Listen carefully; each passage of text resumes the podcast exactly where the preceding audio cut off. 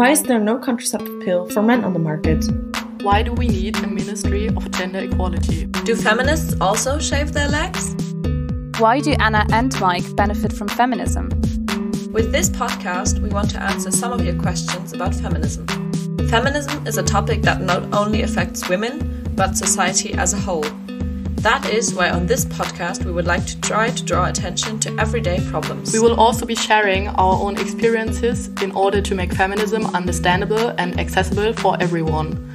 In the first episodes, we talk about what feminism actually is, where it comes from, and why we still need it today. We are Paula, Louise, Alex, and Daria.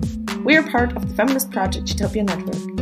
Since 2019, we have been campaigning for the equality of all genders by informing and educating about feminist topics and issues.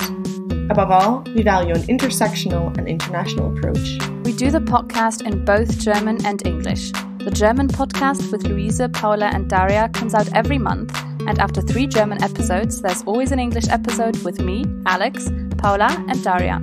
So every first Friday of the month, you can listen to what we from Shutopia have to say on all the platforms where you can find podcasts.